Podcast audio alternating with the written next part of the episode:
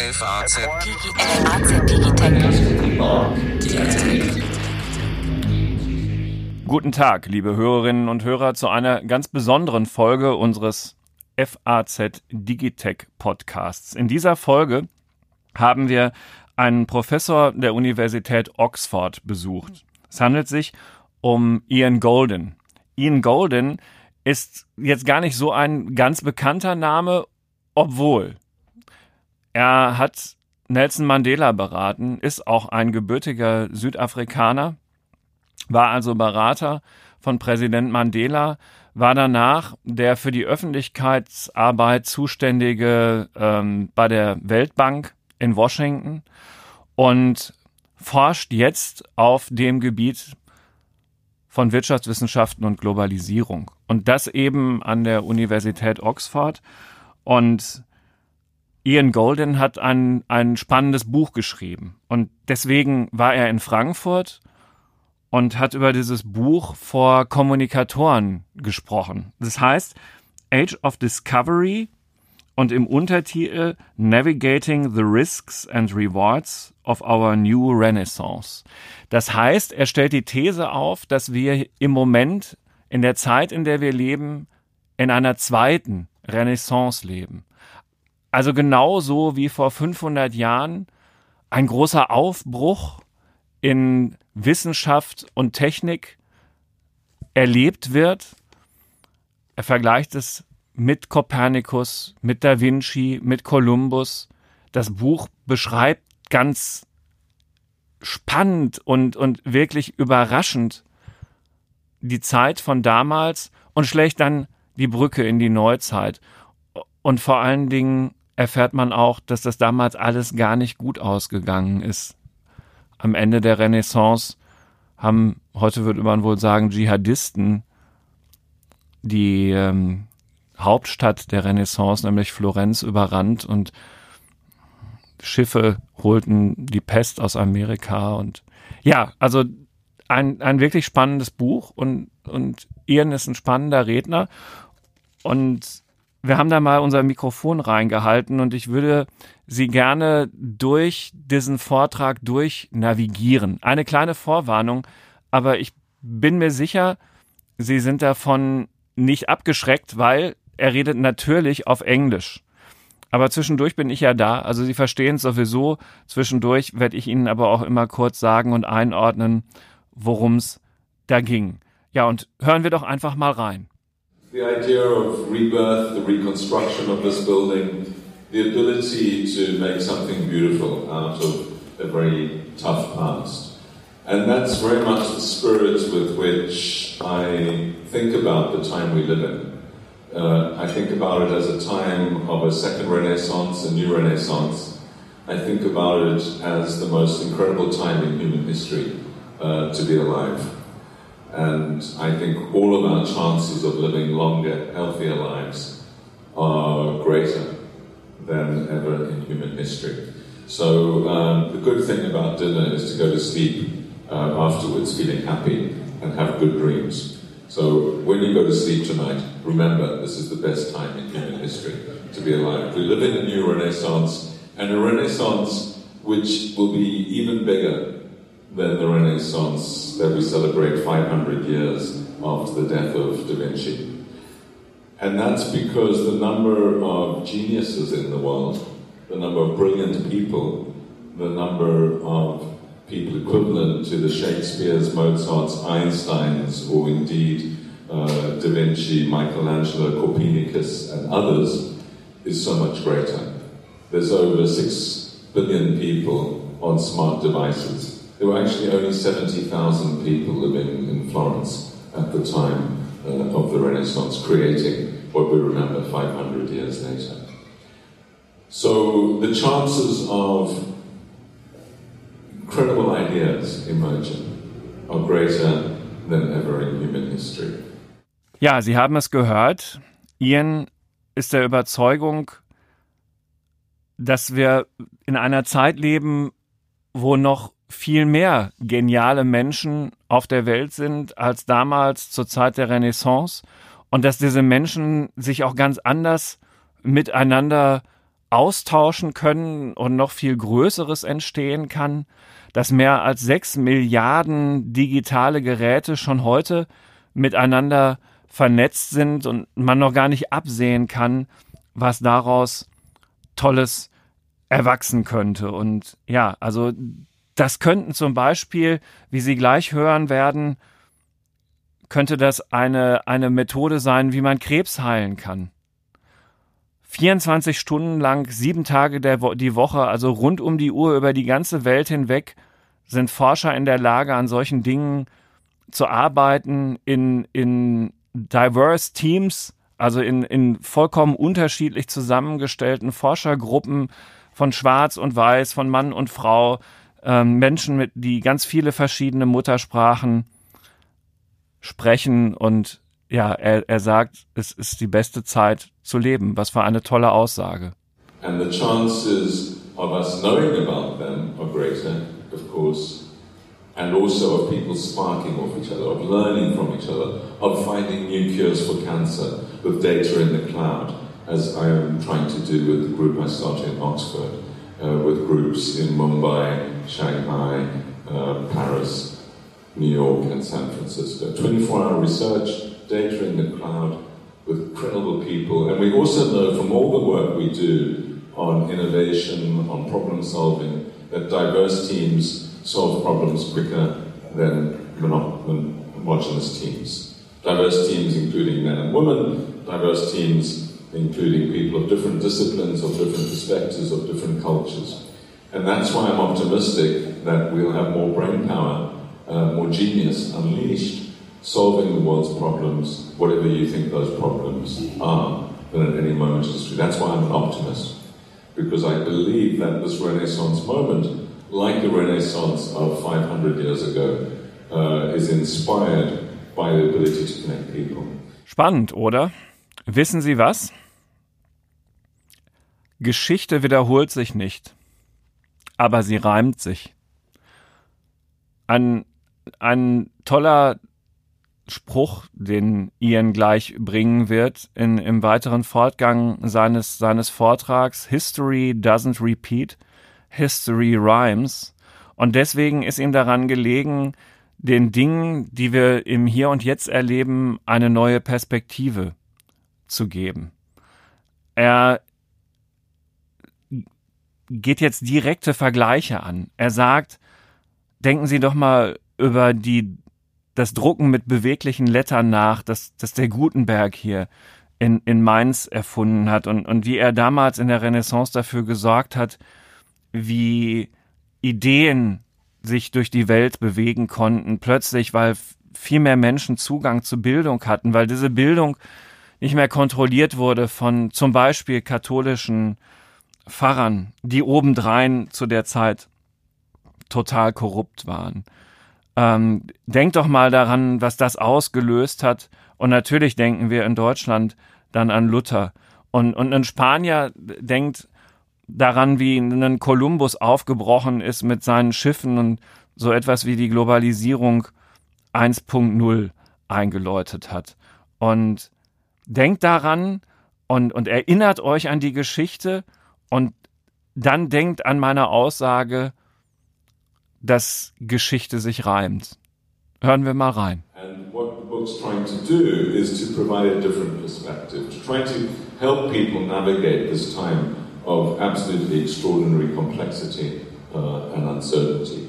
By looking back at another time, not because I believe that history repeats itself, it certainly doesn't, but I do believe it rhymes. I do believe that by listening to chords from the past, from structures from the past, one can get some sense of where we are and where we're going uh, in the future. And that's my interest in the Renaissance. It's an interest which is driven because I believe the Renaissance was essentially driven by an information revolution. Then, of course, it was a German revolution, the Gutenberg Press, that was at the heart of that uh, information revolution. And it's that which allowed ideas to travel in new ways and for the monopoly of the Catholic Church and the Pope on ideas to be broken.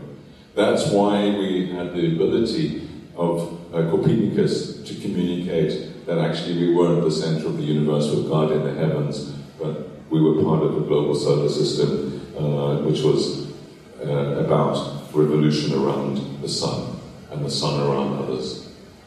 That's why uh, Da Vinci was able to achieve what he achieved, and that's why uh, perspective was changed. That's why Columbus was able to achieve what he achieved, why we had globalization 1.0. Dieser Prozess des Entdeckens neuer Welten durch das Buch oder durch Schiffe, das kann man natürlich heute auf das Internet übertragen, auf, auf das World Wide Web, das uns neue Möglichkeiten gibt, Menschen kennenzulernen, aber eben auch Möglichkeiten, neu zu denken, sich neu miteinander auszutauschen.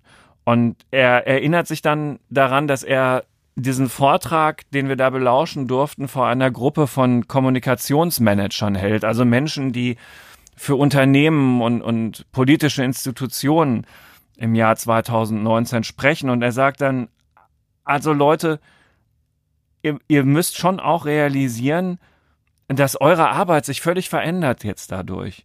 Und dass, dass es ganz viele Quellen gibt, ganz viele Stimmen, ein, eine Vielzahl von, von, von Möglichkeiten, sich zu informieren. Alles ist viel, viel mehr miteinander verbunden und ihr, ihr habt die Aufgabe, euch zu überlegen, was ist denn jetzt, was ist denn jetzt wirklich wichtig?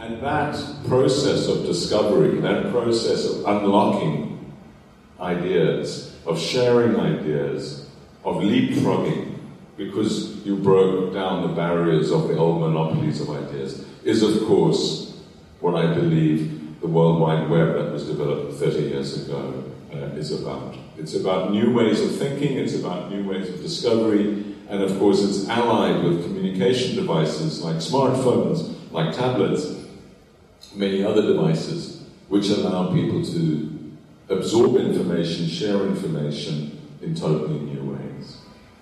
And that's why the job of communicators and the jobs that you all have are totally different to any preceding period. Because no longer can the newspaper editors, with all due respect to my many friends that are newspaper editors, get together with the bankers, with all due respect to all my banking friends, uh, in a club and decide what the news is. The world is totally different. And in that world, it's much more complex. There are many more voices. But it's not just that there are more voices, the ideas are coming from many more places. And the forces that shape our future whether it's the future of our firms, whether it's the future of our personal lives, or whether it's the future of our countries, are clearly beyond our control. They come globally. They come from a multitude of sources, and whether it's the food we eat, the ideas we share, uh, or anything in our lives, we are more interdependent than ever on this ecosystem, on the information we have. Tja, was ist wirklich wichtig? Was ist damals aus der Renaissance eigentlich geworden? Auf so einer Plattform von Gutenberg sind natürlich auch nicht nur gute Ideen in die Welt getragen worden. Es ist auch eine Menge Quatsch gedruckt worden, auch gefährliches. Ähm und naja, also man konnte auch damals natürlich den, den Menschen, die viel Geld verdient haben und, und die rund um die Welt dann plötzlich begannen, Handel zu treiben, vorwerfen, aber dieses ganze Geld, das, das nützt doch, doch letztlich nur den, den Medicis. Und die Reichen werden reicher und, und was ist für uns drin? Und schon wieder hört man so ein so Reim, so ein so Klang, von dem man meint, ach Moment mal, irgendwie diskutieren wir das nicht gerade auch. Was ist denn heute wirklich wichtig erkennen die Menschen das, das Glück, dass ihnen der, der Fortschritt bringt, dass die Welt wirklich besser wird oder, oder hadern sie mit dem Fortschritt und haben Angst und sagen, ach Gott, die Reichen werden immer reicher, die Internetkonzerne verdienen immer mehr Geld. Was wird eigentlich aus meinen Kindern? Wie reagiert mein Staat auf die Digitalisierung? Und ähm, ja, also diese, diese Erinnerung an, an diese Zeit vor 500 Jahren, das spiegelt Ian Golden dann immer wieder in seinem Vortrag. Hören wir noch mal zu. So I'm interested in the Renaissance because it was the first information revolution, it was globalization 1.0 that was created by that, and it was a process that took Europe from being one of the more backward places on the planet to by far the most advanced place over a 70 year period. It almost doubled incomes in the places where it was central, like the north of Italy, over a 70 year period. Sort of even faster, it's like Chinese rate of growth today, in a way. This was a revolution. I'm also interested in the Renaissance because although we celebrate it 500 years later, it was a disaster. It was a terribly managed process. In fact, it wasn't managed at all. And the result, of course, you know well, uh, in many respects. The ships that went to the New World, the Americas, carried diseases that led to the death of most Native Americans. The ships that came back from the New World brought diseases like syphilis that killed millions of Europeans. And this information platform that had been created wasn't only used to spread good ideas, it was used to spread not only the orthodoxy, but also great challenges to it. You're very familiar with Martin Luther and his sermons going viral, challenging the monopoly of the Catholic Church on the interpretation of Christianity, but also on pointing to the deep, deep corruption of the church at the time. You could pay your way to heaven, pay for indulgences, pay for people to go on pilgrimages with, for you, etc., in the Catholic Church at that time. Deeply corrupt. But more than that, was used to create political pamphlets. Savonarola in Florence creating the political, he was the inventor of the political pamphlet in the 1490s, telling people this process of globalization, this process of change, is hugely disruptive. It's removing the certainties, it's unethical, it's corrupt.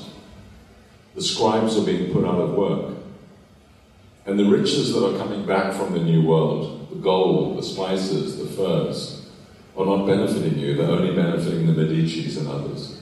And so he created a jihadist revolution in Florence. Um, and of course, the, you know about the bonfire of the vanities, the burning of books, the hounding of intellectuals. And then you had the Inquisitions in Europe. And Florence, which had been the most remarkable cosmopolitan city, where Muslims and Jews, homosexuals were to- tolerated and were very much part of that process of the Renaissance, suddenly were killed and hounded out.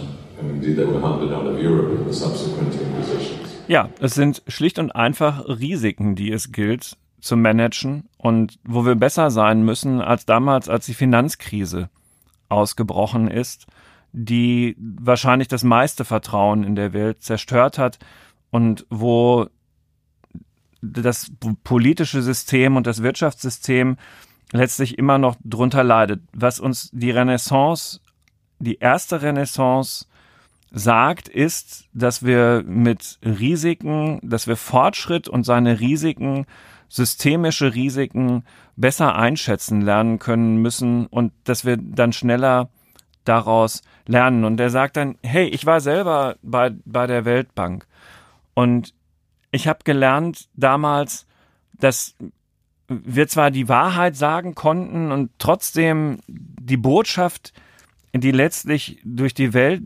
ging, eine andere war, weil, weil andere die Tonalität setzten. Und, und hey, ihr Kommunikatoren, ihr Menschen, die den Leuten draußen hoffentlich auch die Wahrheit erzählen wollt, ihr müsst wissen, mit was ihr da konfron konfrontiert seid.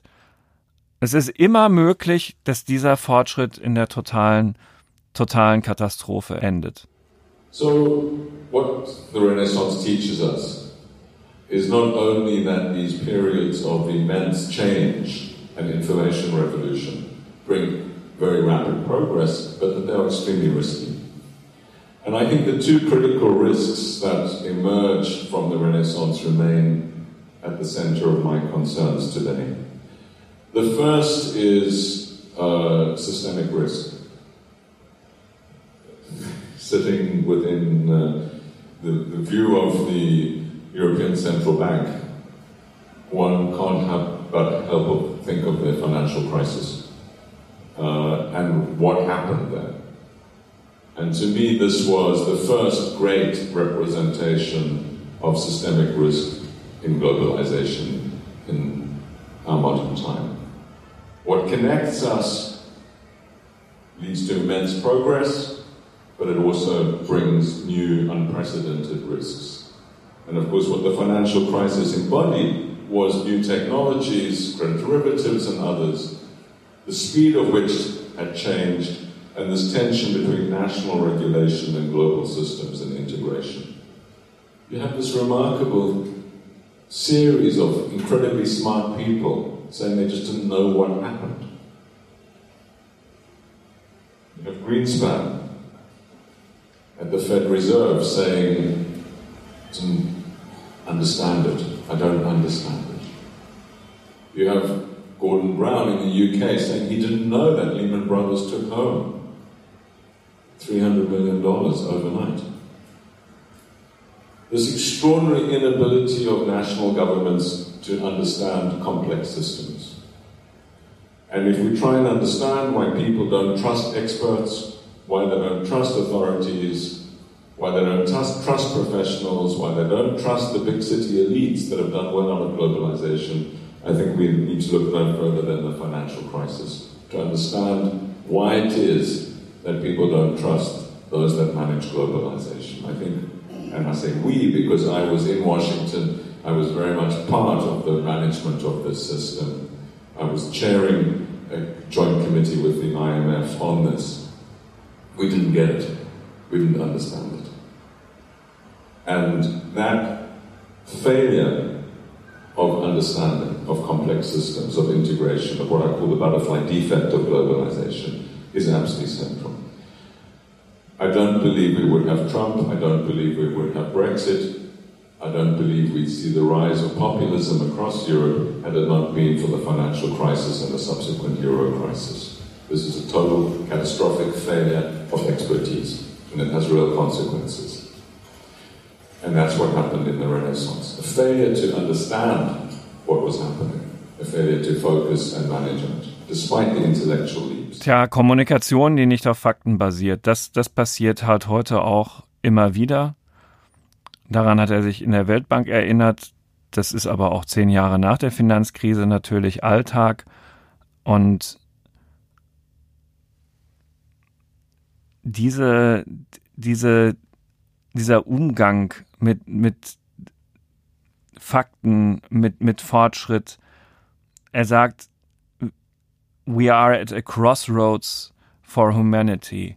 Also jetzt wird mal wieder eine, eine Weiche gestellt für, für eine wirklich lange Zukunft. Und er sagt dann auch, na ja, also das haben Menschen wahrscheinlich zu allen Zeiten gedacht, vielleicht auch während des Zweiten Weltkriegs oder ähm, halt auch an anderen Wendepunkten der Geschichte. Aber er ist überzeugt davon, dass es, dass es jetzt so spannend ist, wie halt eben wahrscheinlich doch schon seit 500 Jahren nicht mehr, um, um in seinem Bild zu bleiben. Wir, wir müssten unbedingt ähm, bei der Betrachtung dessen, was uns widerfährt, neue Perspektiven entwickeln. Ähm, wir, wir müssen mit den Menschen anders reden, damit sie verstehen, was ihnen geschieht. Er sagt an einer Stelle, hey, wir sitzen hier drei Stunden lang jetzt miteinander zusammen Sie, liebe Hörerinnen und Hörer, haben das Glück, das jetzt also sehr viel komprimierter erfahren zu können. Wir sitzen jetzt drei Stunden miteinander zusammen und rein statistisch steigt unsere Lebenserwartung in der Zeit um viele Minuten, weil die Menschen immer länger leben, immer gesünder werden. Und, und, und wer erkennt das eigentlich? Wir müssen unsere Perspektive auf das, was passiert, müssen wir ändern. The second great lesson from the Renaissance, which I believe uh, is applicable today, is that when things change more quickly, people get left behind more quickly. And unless you are able to make populations feel that they're going to benefit from change, from globalization, from rapid revolutions, information revolutions, they'll use these information revolutions against you to mobilize anger, to mobilize dissent, and to challenge authority. And that's indeed what happened in the Renaissance, and it's happening today, and you're all in the business where you see this all the time. These communication channels are not based on fact only. It's a contested terrain which is very different. I used to be head of communications at the World Bank, at least I was the spokesperson of the bank, and the head of communications reported to me. And that used to drive me mad all the time what people were saying about the World Bank, which wasn't fact based. But that didn't mean that they didn't win the argument. So, how you engage, how you are able to contest in that space, is a very, very different story. And clearly, the Catholic Church and the Medicis totally failed to engage. They didn't understand it. They didn't have the tools, they didn't have the ability, they didn't have the language, they didn't touch the feelings of ordinary people that were being touched. So we fast forward to today and we ask ourselves what's next? Where is this going? And I want to suggest that we're at a tipping point. We're at a tipping point, a crossroads for humanity. I, I really do believe, and I know it's the vanity of every generation to say this, and our parents could have said it uh, at the eve of the Second World War or the First World War or at different times, but I think it's, it's applicable now. That when history judges us in 500 years' time, as we judge the Renaissance, it will say either these people understood the forces of change, that humanity was at the crossroads. They could conquer cancer, they could conquer climate change, they could deal with the big challenges they faced. They had the brain power and the capacity to do it, and they had the ability to cooperate to manage these things. And so we have a happy ending where everyone lives in shared prosperity because that's all within our power and capability. And the progress we've seen until this moment over the last 35 years, since the fall of the Berlin Wall, since the opening of China, since the Maastricht Treaty, since NAFTA, since all of these incredible processes of transformation, teach us that when you open your borders, when you cooperate, when you lower tariffs to trade, when you do those things, the world prospers. Everyone prospers? Of course. Those that are furthest behind prosper most. And there's never been a better time in human history. Just while you're here tonight for three hours, your average life expectancy improves by about half an hour. That's the pace of progress. You've got to feel good about it. And it's happening around the world. Indeed, it's happening in other places at an even more rapid rate. Or the people in the future will look back on this time and say, they really screwed up. For the first time in history, they had enough scientists and evidence to tell them what was happening on climate change, and they ignored it, or on the oceans, or on biodiversity. And instead of using this joint information space and the lower barriers as a means for enhancing cooperation, they use it as a race to the bottom.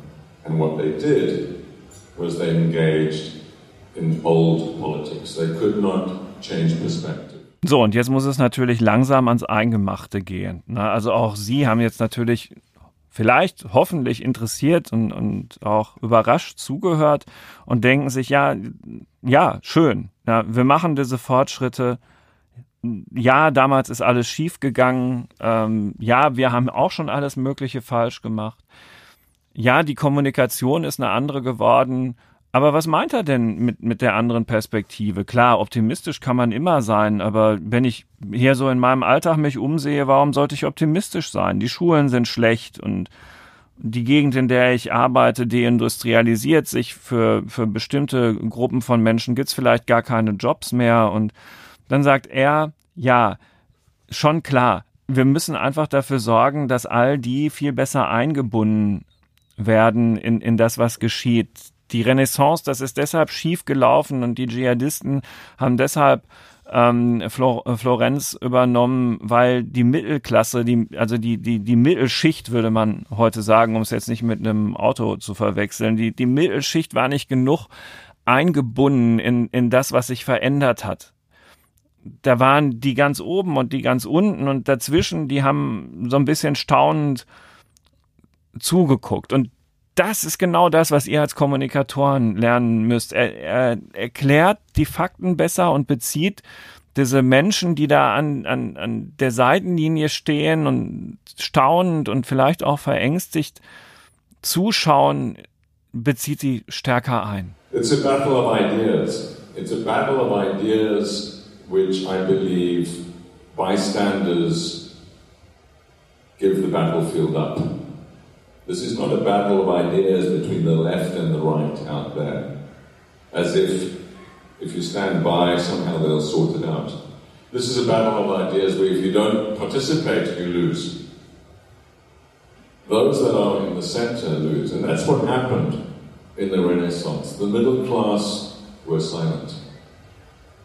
The ordinary Florentines, who were enjoying the benefits of Florence being the center of intellectual life and economic life in the world, suddenly found that they were run by jihadists. And that's because they didn't participate. So, my hope is that as communicators, we're able to explain the facts, work on the evidence, but also excite people enough in order to make them feel that by their participation, we will all win the game. Ja, und jetzt wird es richtig spannend, weil jetzt geht es um das, was man abseits der Vogelperspektive daraus lernt. Weil ne, auch immer noch können sie sagen, ja, alles schön und gut. Dann sollen die Kommunikatoren das mal machen. Ja, und ich sitze hier immer noch und höre zu und denke mir, naja, was, was hat das mit mir zu tun? Und auch dazu hat Goldin noch, noch einige, einige Thesen. Er sagt, naja, also Jetzt seid doch mal realistisch. Es gibt Leute, die haben geschrieben, uh, The World is Flat. Ja, das war ein Bestseller, das Buch. Also die, die, die, die Erde wird zum Global Village und es ist eigentlich ganz egal, wo man lebt, weil über dieses Netz kann man ja eigentlich überall alles machen und er sagt, es ist totaler Quatsch die Menschen, die im Norden Englands wohnen oder im mittleren Westen der Vereinigten Staaten oder in irgendwelchen Gegenden Deutschlands, die sich vielleicht nicht so schnell entwickeln, aber auch über die ganze Welt hinweg, die sitzen einfach in Gegenden, die entwickeln sich nun mal schlechter. Und es ist völlig verkehrt, da jetzt Millionen zu investieren, um daran vermeintlich etwas zu ändern, weil die, die Jobs kommen nicht zu den Menschen, wo sie sind, sondern ihr müsst, und das ist eine zentrale Aussage, die Menschen, die im Moment in Gegenden wohnen, wo sie keine Perspektive mehr haben durch diese Veränderungen der zweiten Renaissance. Andere würden sagen der Industrie 4.0 oder der fortgesetzten Globalisierung oder oder ihr müsst diese Menschen zu den Jobs bringen. Und ja, das ist dann eine Flucht aus diesen Gegenden, aber das Entscheidende ist, dass diese Menschen weiter eine vernünftige Arbeit haben müssen, die Sinn stiftet, für die sie ordentlich qualifiziert sind und wo sie dann selber eben zu aktiven Mitgliedern der Gesellschaft wieder werden oder das eben auch bleiben. Und dafür muss man, sagt er, und er ist also wirtschaftsfreundlich und ein Freund der Globalisierung und ein Freund des Fortschritts, aber er sagt, da muss man was tun, da müssen die Reichen mehr Steuern bezahlen, da müssen, da muss mehr in Bildung investiert werden, da brauchen wir auch äh, eine gewisse Umverteilung, aber eben natürlich so, dass die Menschen etwas, etwas lernen und ähm, das, das muss durch, durch staatliche Ausgaben und durch Steuereinnahmen erreicht werden. Und nein, er sei deshalb kein Linker und ähm, solche Kategorien wie rechts und links, die würden auf ihn sowieso nicht, nicht passen. There's many different things we have to do. I mean, the first, the first point is that geography really matters more than ever. So where you are, your postcode, your zip code, whatever, determines your prospects. So far from the world being flat or the death of distance or any of those sorts of ideas, um, place matters. And it actually, in, interestingly, mattered more in the Renaissance as well, although people could read about ideas for the first time in print. Florence became the place you had to go to uh, if you wanted to experience that. And we're seeing the same thing now, whether it's Silicon Valley or anywhere else. And that differential, that cliff between the dynamic urban centers and the rest of countries is becoming steeper. So, um, one thing you have to do to address inequality is think about the geography. What does that mean? Inequality is defined by where people are. And so, a big question for all societies, whether you're in the Midwest of the US or whether you're in the north of England or in parts of Germany or Italy or Greece, is how do you get to where the jobs are? Uh, and that means housing markets, transport systems, questions like that matter. They matter more than ever in addressing flexibility, cohesion. Where are people going to live that's affordable to get a job in Frankfurt or London or in Paris or in San Francisco? And so it's fine to say to the people in the Midwest of the US, there's record low unemployment in the US. But where they live, there's 15% unemployment, and they can't go there. And the same is true of many other places. So how, try to understand those rigidities. Why are people stuck in the past? Why are people stuck in decaying and dying places? And how do you give them the flexibility? I believe that attempts to try and take jobs to people are a waste of money. I mean, it's not quite how to put it politically, uh, but it's much easier to move people to jobs than jobs to people for all sorts of reasons. That's why attempts to regenerate the north of England or whatever, uh, it's not a good use of public resources. So one is that. The second is to is to say, okay, there are whole parts of society that aren't going to move, that want to be with their communities or elderly people or whatever. What can we do to make them feel that they're not simply being left out? And that's about providing decent services to everyone. And that can be done much easier using digital services now. Ja, liebe Hörerinnen und Hörer, wir haben uns gedacht, das ist doch erstmal wirklich mal wert, sich das anzuhören, diese Thesen dieses Oxford-Professors und dann selber zu reflektieren und sich über zu, zu überlegen, hat er recht? Stimmen diese Parallelen zur, zur ersten Renaissance? Ähm, ist da etwas, so, so ein Widerhall, etwas, was sich reimt und hat er recht mit, mit dem, was er daraus schlussfolgert, wie man mit den Menschen reden muss und vor allen Dingen, wie sich staatliche Politik Politik ändern muss.